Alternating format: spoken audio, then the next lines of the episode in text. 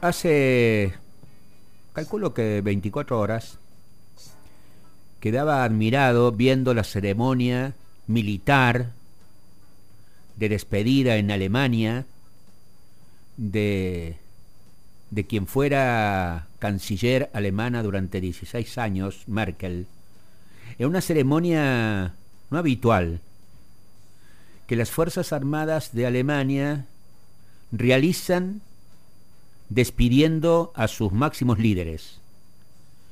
Lo hicieron con, con cancilleres de muchísimo prestigio y lo volvieron a hacer con Merkel. Eh, realmente emocionante. Y, digo esto porque eh, en el país cuna del nazismo, como hay minorías que todavía eh, perviven en la ultraderecha alemana, pronazi, conociendo todos, todos lo que sucedió y culminó con la Segunda Guerra Mundial. Pero las Fuerzas Armadas alemanas, los grandes partidos, el sistema político alemán ha logrado preservar eh, la democracia y la amplitud de criterios en esa sociedad donde el nazismo, reitero, hizo estragos. Y, eso me traía a la memoria de que en otros países europeos, sobre, sobre todo en el centro de Europa, pero también en España, España, Vox, el partido ultraderecha, eh, ahora está integrado al sistema político eh, español, a la derecha del Partido Popular, eh, está en las Cortes, y es el que promueve, auspicia, banca, movimientos similares en América Latina. Hay un estudio realizado durante este año en relación a las alianzas ultraconservadoras en América Latina entre eh, instituciones, ONG, partidos políticos, Em, entidades, corrientes ultraderechistas en América Latina, bancadas, entre otros, por Vox eh, desde España. Entidades en Perú, en Colombia, en Brasil, en México, en la propia Argentina. ¿De dónde salió mi ley? Del Partido Libertario. En general, en general, eh, todas estas alianzas, todos estos movimientos tienen que ver con personas e y entidades que ponen en tela de juicio los derechos civiles, sexuales, reproductivos, eh, de todo el andamiaje legal, constituyente eh, y de avance de sociedades democráticas que aspiran a su progreso permanente. Y esto también se relaciona y se eh, corporiza en la política.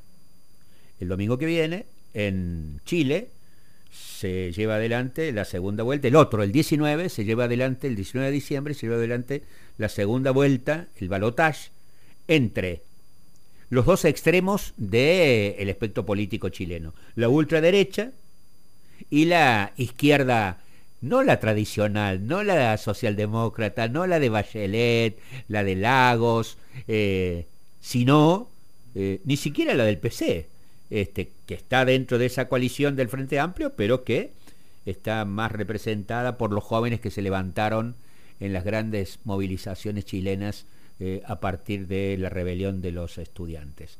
Pero a la derecha está un representante que reivindica Pinochet, que este, no se pone colorado en relación a lo sucedido en la dictadura eh, militar chilena de los tiempos de horror, que se llama CATS.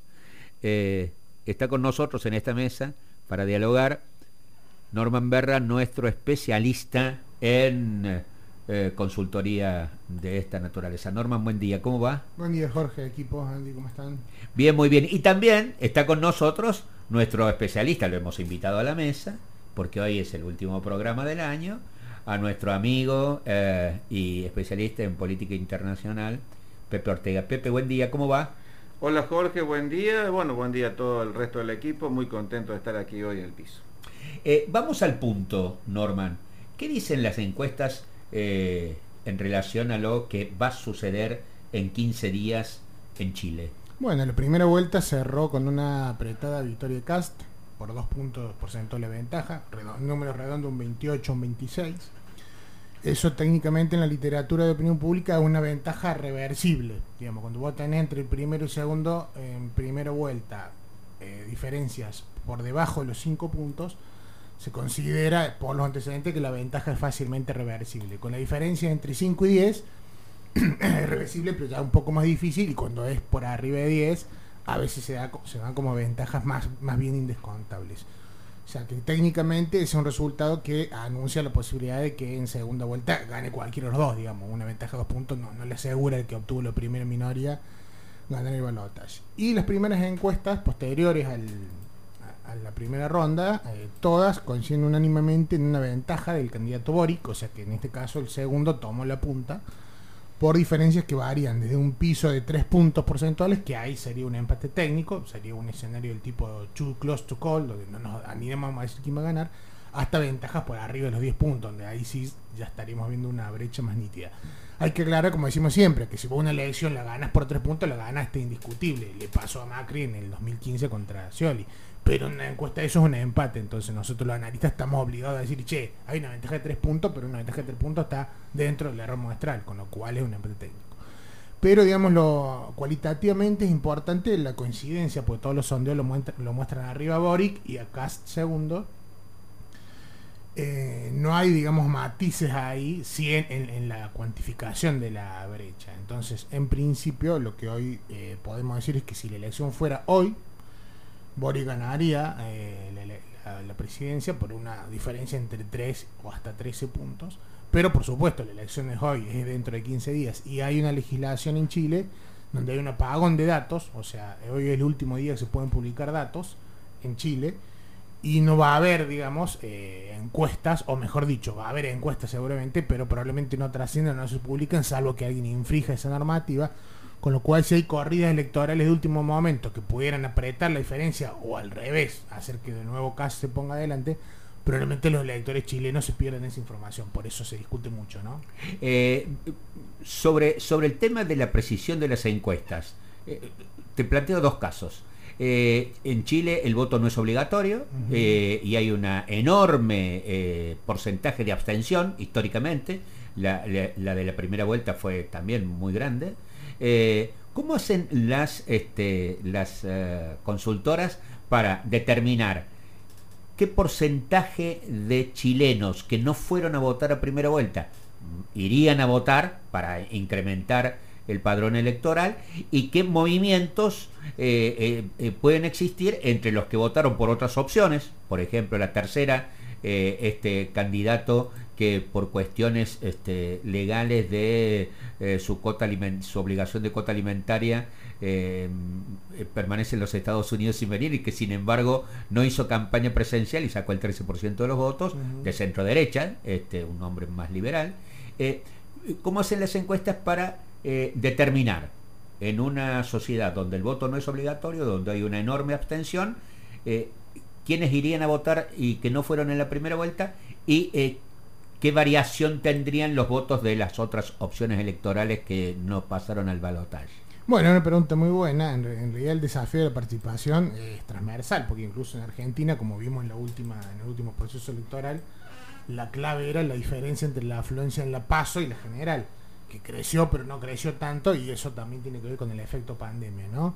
Eh, lo que yo he visto en los informes de las consultoras chilenas, que por supuesto preguntan si va a ir a votar o no, y muchos proyectan dos escenarios. Uno, contando el resultado si solamente fuera a votar la gente que ya votó en primera vuelta, o sea, estos son electores que ya fueron, entonces la expectativa es que vayan en segunda vuelta, porque ya tuvieron una conducta de no, de no abstenerse, y otras proyectando incluso a aquellos que no fueron a votar en la primera vuelta. En los dos escenarios gana Boric hoy. O sea que en teoría, si hay un incremento de la participación, eh, debería, siempre insisto, ¿no? Si la elección fuera hoy, ¿qué es lo que dicen las encuestas hoy? No sabemos si va a haber alguna filtración de sondeos que se hagan durante estos 15 días de apagón de datos que puedan mostrar un achicamiento de la ventaja. A mí me parece que con 15% indecisos, yo no daría por descontada la victoria de Boric, pero sí diría que hoy tiene una luz de ventaja sobre el candidato Kass, que además ha tenido varios problemas, digamos, en su ajuste de discurso de campaña, porque uno de los diputados electos de su coalición tuvo un discurso muy, muy retrógrado contra el feminismo, y de hecho, Kass, que tiene también una posición ultra conservadora sobre esos temas, tuvo medio como que salir a disculparse. Entonces, cuando un candidato por ahí entra en, esas, en esos problemas discursivos, está señalando algún tipo de inconsistencia que después le, puede facturar. Pero bueno, también es cierto que hay claramente en la sociedad chilena un conflicto hoy entre el cambio, que es Boric, y que, que mejor presenta toda la movida posterior a la, a la crisis de Piñera y, el proceso de convención constituyente que se abrió, y una parte de la sociedad chilena ultraconservadora asustada que quiere orden y por eso se va atrás de Cast, que no es el candidato de Piñera, digamos. Pero cierto problema también me parece Cast, porque eh, como la coalición de Piñera se quedó sin candidato oficial, un poco se ha plegado eh, al apoyo de Cast. Entonces, de alguna manera, eh, está casi sin quererlo representando una continuidad de un gobierno de Piñera que está muy mal en las encuestas. Hoy Piñera tiene un 70% de desaprobación. Entonces ahí me parece que básicamente la campaña del balotaje la gana el que mejor interpela a, los sectores medios, ¿no? Eh, Pepe, eh, Pepe Ortega es uno de los, es de los que estamos en esta mesa, el que más ha, visitado a Chile porque además este, en sus estudios, en sus relaciones, sobre todo con, con amigos del alma en Valparaíso, eh, ¿qué te dicen tus amigos chilenos este, en relación a, lo que está ocurriendo, a esta reivindicación del pinochetismo eh, casi, este, digamos, absolutamente transparente de, de Katz y, de jóvenes de 35 años como Boric que pueden ser presidente de la República. Bueno, en general en Chile eh, eh, se ha involucrado mucho en esta última parte el ciudadano común eh, no, no, se sabe si eso se va a proyectar en un incremento muy significativo de la cantidad de votantes, pero sí los debates están, están mucho más intensos, mucho más dinámicos. Y en general lo que yo veo de la camada que puede tener mi edad, 50 años, un poco más, que son la gente con la que yo me he relacionado allá, o un poco más grande, 60, 65, em, yo vislumbro en, las, conversaciones con ellos es que, en que Boric es el primer eh, representante del post-pinochetismo. Vale decir, es, el representante de una camada de, una edad que va entre los 30, 40, 45 años, que ya no le importa demasiado eh, si Chile es un país ordenado, si él crece al 2%, 3% anual y eso le implica generar encuadres para poder ser parte de la OCDE, eh, etcétera, etcétera, sino que es una sociedad que está cansada de la falta de distribución, de la crisis en el acceso a, bienes públicos mm, centrales y que en el resto de América eh, pueden tener mejor y más fácil acceso y que quiere cambios.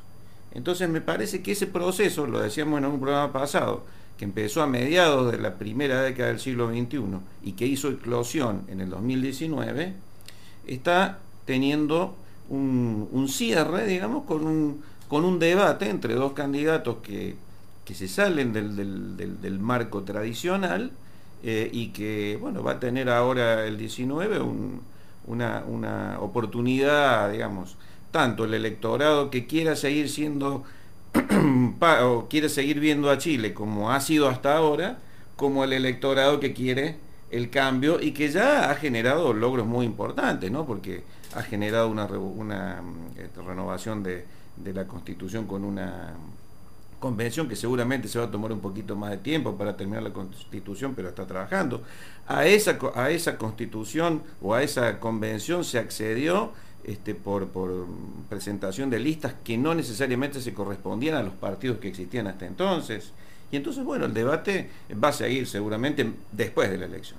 Eh, hablando de elecciones, eh, bueno, ahora la, justicia electoral, el Tribunal Electoral Supremo de Honduras ha prolongado por unos días eh, las posibilidades que tienen los partidos que participaron en la elección en Honduras de hacer sus presentaciones sobre eh, conteos de votos, etcétera, si no se tenía que culminar a estas horas, pero, porque viene atrasado el conteo de votos, pero más o menos alrededor del 63-64% de votos escrutados, la dan a la candidata, eh, digamos, de, centro izquierda, este, hondureña, después de, eh, de, muchos años de derecha, después del golpe que le hicieron a su marido, a Celaya, este, eh, en su momento, bueno, la da como casi presidenta electa, reconocida por otras fuerzas políticas no precisamente por el representante del oficialismo actual, pero eh, en un país como Honduras donde la derecha ha sido y es muy importante. Totalmente. Bueno, tiene que ver con esto que veníamos hablando de, lo regional, ¿no? De los lo que estamos viendo en muchos países una un proceso de polarización entre dos coaliciones, una más de derecha, una más de izquierda, a veces más de centro derecha que de derecha dura, a veces más de centro izquierda que, que izquierda neta pero bueno, ahí el péndulo en Honduras ahora favoreció al pueblo popular, ¿no es cierto? Xiomara Castro, este, después de la destitución, una especie de golpe blando que le decimos muy regular, sacando un presidente de residencia en pijama, ¿no? Eh, que fue Celaya, su marido. Exactamente, Celaya, tal cual. Entonces lo que estamos viendo ahora, seguramente, y no, salvo que suceda algo muy disruptivo, el conteo final debería eh, certificar la victoria del lo más popular ahí, ¿no? Y bueno, la expectativa, por supuesto, de mucho está puesto en qué va a pasar el año que viene en Brasil, ¿no? Porque Bolsonaro también es representante de esa derecha, digamos, más, neta, menos vergonzosa o menos vergonzante. Y eh, la candidatura de Lula, que no está confirmada todavía, pero que todos los sondeos lo muestran adelante de Bolsonaro, ¿no? El 10 de diciembre, eh, dentro de poquitos días, en Plaza de Mayo, se va a conmemorar eh, un nuevo aniversario de eh, los, derechos de los derechos del hombre a nivel internacional, pero también los 38 años de la recuperación democrática en la Argentina. Y está previsto que en ese acto, en un, mega festival que está confirmado por estas horas, eh, además del presidente y la vicepresidenta del país, ¿saben quién va a estar? ¿Saben quién va a estar? Lula da Silva, que también hablaría en el acto todo un dato político. De hecho, Lula está haciendo una gira por algunos países donde lo reciben casi como un presidente simbólico. Eh, bueno, sí, es una figura sin duda muy, muy importante para el, para el continente, la de Lula. Eh, también, por ahí lo, lo, tenemos lejos, nosotros no es una referencia tan directa, pero Andrés Manuel López Obrador en México, digamos, que está transitando aproximadamente la mitad de su mandato y no soy un especialista en México, pero las encuestas muestran un acompañamiento muy importante. el acto que hizo hace poquitos días en Zócalo, con miles y miles y miles de, mexicanos. Pepe, ¿te sorprendió ese acto?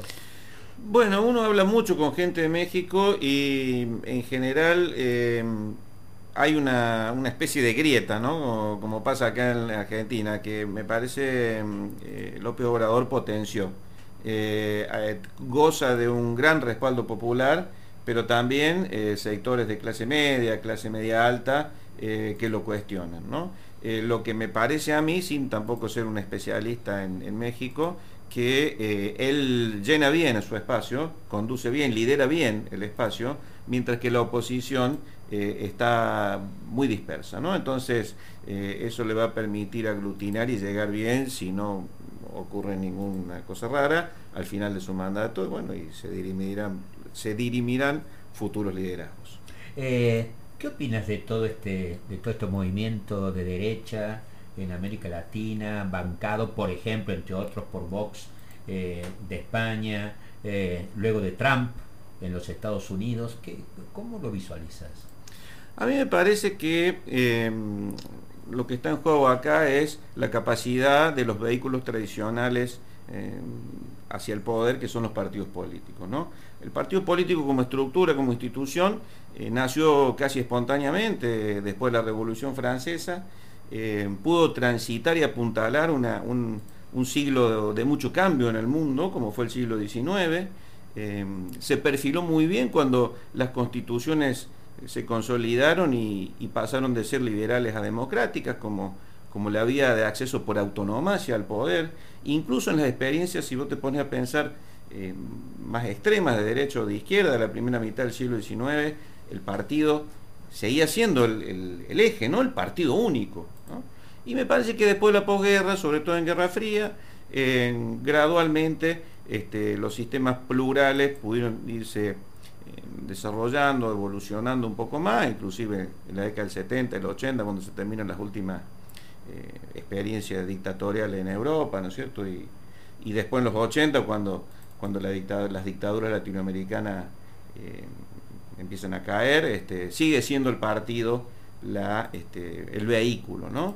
Pero me parece que en el tránsito del mundo sólido al líquido, al, partido como estructura le costó eh, acompañar ese proceso de cambio social.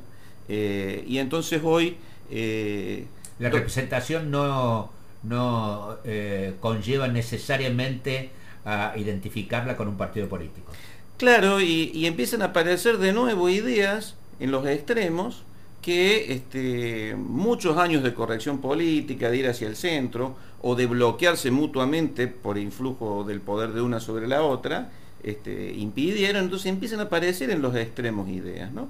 Entonces en todo ese proceso me parece que aparecen discusiones, incluso donde se arrebatan banderas, ¿no? porque hoy hablamos del partido libertario de, este muchacho Milley, cuando hasta los años 80 lo libertario era el reclamo de izquierda por lo colectivo. Y hoy se usa la palabra libertario para expresar el fenómeno exactamente contrario, el individualismo desde la derecha. Entonces a mí me parece eh, que este, una posibilidad que ha tenido de, mutación eh, el partido político ha sido la coalición que vos, que vos este, marcabas, ¿no? Y ahí, el otro día estaba cocinando ahí en un instituto que yo, yo voy a aprender cocina. ¿Qué te dije al principio del programa? y estaba, uno, un, escritor de novela policial, un cocinero. Bueno, y estaba preparando una emulsión, ¿no? Que me las que hacen el Masterchef, ¿no es cierto? Está preparando una emulsión ahí. Y ahí me puse a pensar en la relación que había entre las actuales coaliciones, lábiles, descartables, de poco tiempo, de, preparadas para consumirlas en el momento, con las emulsiones, ¿no? Este, esta búsqueda de eh, aglutinar lo que naturalmente no, no, no está no Este, y en eso, ¿no es cierto? Este, uno ve que cada vez este, estas coaliciones tienen más de táctico, de coyuntural. ¿eh? Por eso después tienen problemas eh, de agenda, por eso después eh, fracasan, como le pasó a Cambiemos, que fue una coalición así de esa manera. Por eso el, oficialismo hoy tiene algunas dificultades, ¿no es cierto? Porque son diferentes los elementos que, lo componen, algunas amenazas de desgranamiento de los lados, y aparecen estos fenómenos como, como, el, de, como el de Milley, este, como el de Expert, o como estos peronismos provinciales que quieren ahora, ¿no es cierto?, este, tomar, posicionamiento. Entonces, ahí yo pienso que hay que, hay que tener cuidado con dos cosas, ¿no? Por una parte, no todo no toda innovación conquista paladares, ¿no? Entonces, cuidado con todo lo que pongas en esa coalición. Y por otra parte, cuando la emulsión eh, se corta, se descarta. Qué lindo haberlos tenido acá. Eh, Qué lindo haberlos tenido todo el año. Norman, muchísimas gracias. Muchas gracias, Jorge, Andy. Y Mert, Mert, Mert para la fragua. ¿ah? Muchas gracias también por eso, sí, sí. Este, por el libro. Pepe, muchas gracias, ¿eh? Un honor. Eh, que no se corte.